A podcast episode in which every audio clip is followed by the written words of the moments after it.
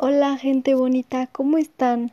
Yo soy Carla, presentándoles el primer episodio de Trabajo en equipo, la verdad sin filtro.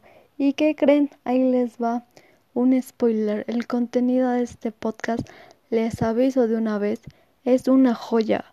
Y no lo digo nada más porque sea mi podcast. Este es un contenido exclusivo dándoles puntos de vista, contándoles mis experiencias con mis equipos de trabajo, cómo identificar qué rol desempeña cada integrante de un equipo y estrategias para mejorar la relación. Antes de empezar, debemos entender ciertos conceptos. El coaching de equipo es un proceso de acompañamiento a un equipo de trabajo para que éste logre alcanzar las metas determinadas que él mismo se marca. El coach de equipo no aporta ni ideas propias ni expone sus propios juicios, sino que éste potencia a los del equipo de trabajo y además los motiva. Mientras que el feedback es la retroalimentación que se lleva a cabo, es decir, cuando el líder establece un análisis de cada uno de los integrantes de equipo, de modo que así puede proceder a destacar sus puntos fuertes y sus puntos débiles. Asimismo puede identificar sus áreas de mejora. Ahí les va lo que todos estaban esperando, los tipos de roles en un grupo de trabajo. Esto lo explicaré con un ejemplo de los integrantes de mi equipo para que no se haga tan aburrido. Oscar es el líder, pero no cualquier líder. Es el líder paternalista. ¿Y qué quiero decir con esto? Es un líder afectuoso, cariñoso, toma la decisión y por ende puede llegar a considerar infantiles a su equipo de trabajo.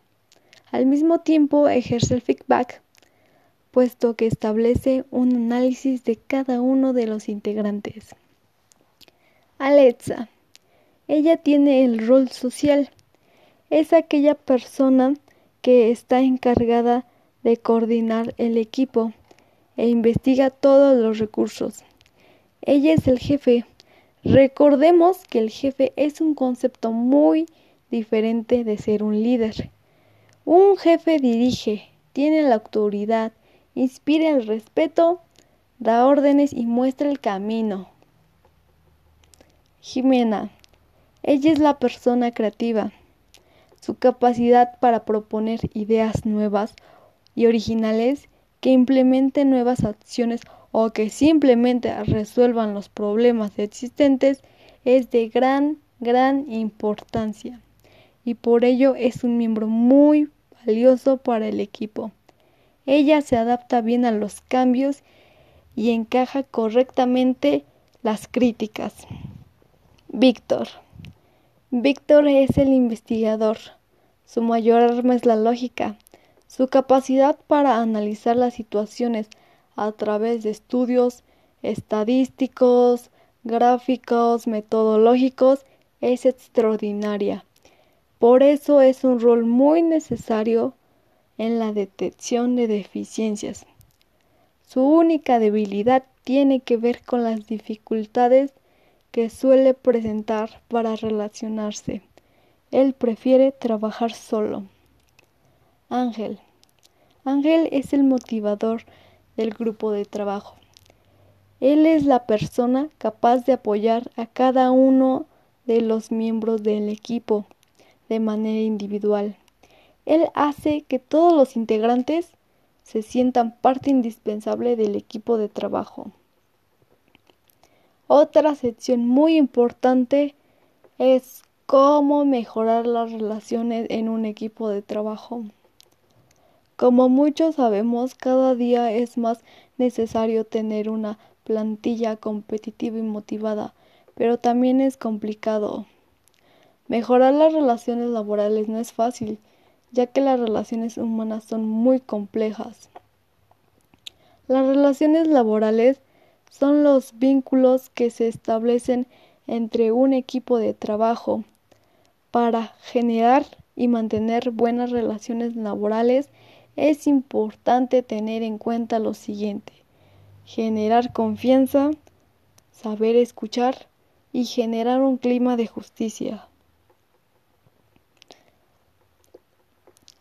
Las cosas más importantes que debemos tener en cuenta para generar una buena relación con nuestros compañeros de trabajo es mantener la comunicación.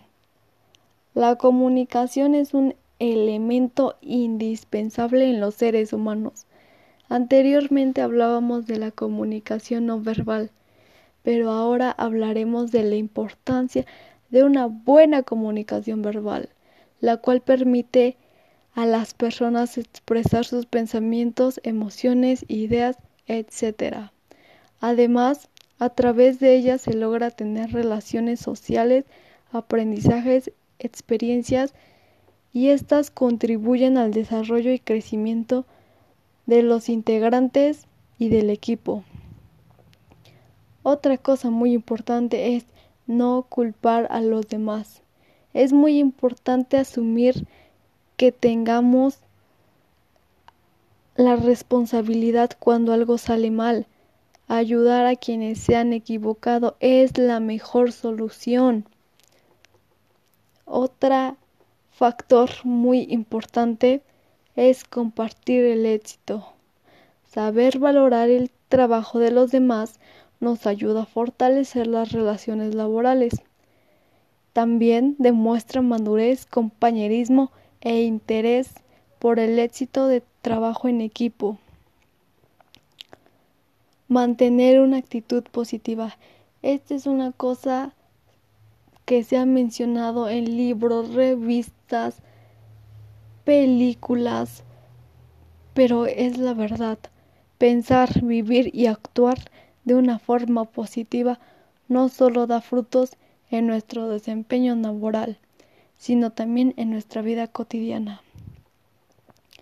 Y la última cosa es aprender a escuchar.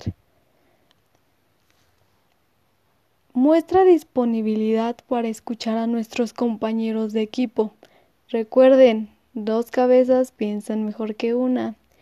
El trabajo en equipo nunca, nunca va a funcionar si no escuchamos las opiniones de todos los integrantes. Funciona mucho mejor que el individualismo para alcanzar las metas y permite compartir conocimientos y afianzar las relaciones laborales. Con esto concluimos el primer episodio de Trabajo en equipo, La verdad sin filtro. Espero que lo hayan disfrutado y que les haya gustado, que les haya entretenido. Ahora ya saben cosas como el coaching y el feedback. Les deseo una excelente semana. Nos vemos. Yo soy Carla. Les mando un abrazo.